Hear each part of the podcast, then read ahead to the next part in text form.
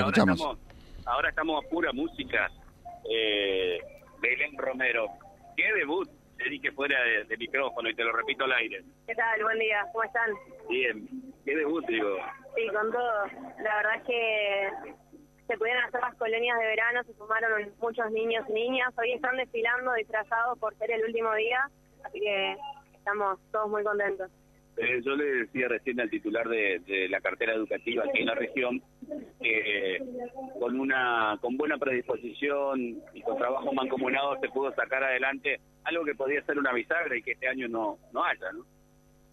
¿Cómo? Digo, con el trabajo del ministerio y de la municipalidad. Sí, no, por supuesto. La idea es trabajar en equipo, se pudo lograr y bueno, vamos a, a seguir manteniendo, por lo menos de deporte, eh, intentar mantener el trabajo en conjunto, tanto con provincia como con el municipio, con educación, con desarrollo y deporte. Eh, tenés un plantel de profesores, digo, un recurso humano importante. Sí, la verdad es que sin los profes eso no sería posible. Ellos son los que están todos los días llevando adelante este programa y son un factor fundamental para que las colonias sigan adelante. Sabes que ayer yo tenía mal el día del cierre eh, y visité la colonia de aquí, en Platense, por venir, estamos haciendo esta nota, y yo le destacaba a los profesores que los chicos no son eximios nadadores, pero el contacto con el medio acuático lo han aprendido y lo han disfrutado muy bien. Sí, en nuestra zona creo que es fundamental aprender a desenvolverse en el medio acuático porque tenemos, bueno, espejos de aguas en todos lados y sobre todo también, bueno, poder disfrutar del mismo con las altas temperaturas que tenemos también es importante. Y para eso está bueno que, uno aprenda a desenvolverse. Y bueno, se dio el, el desarrollo y el desenvolvimiento progresivo de los niños en este mes. Hoy van a hacer una demostración también de natación, así que es fundamental.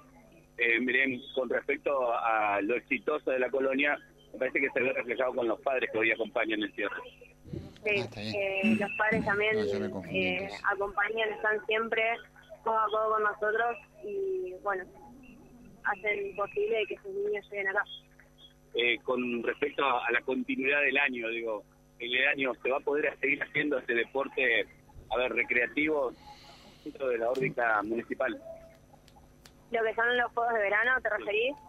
De verano y todo el año, porque todo el año estos chicos necesitan asistencia, ¿no? todo el año nosotros vamos a seguir con el programa de desarrollo de deporte social en los barrios, en, los clubes, con lo que es estudiantina, se va a continuar. La idea también es implementar un, nuevo programa que invite a los niños a, desarrollarse también en, no tanto en lo recreativo, o sea, no solo en lo recreativo, sino también en lo deportivo específicamente.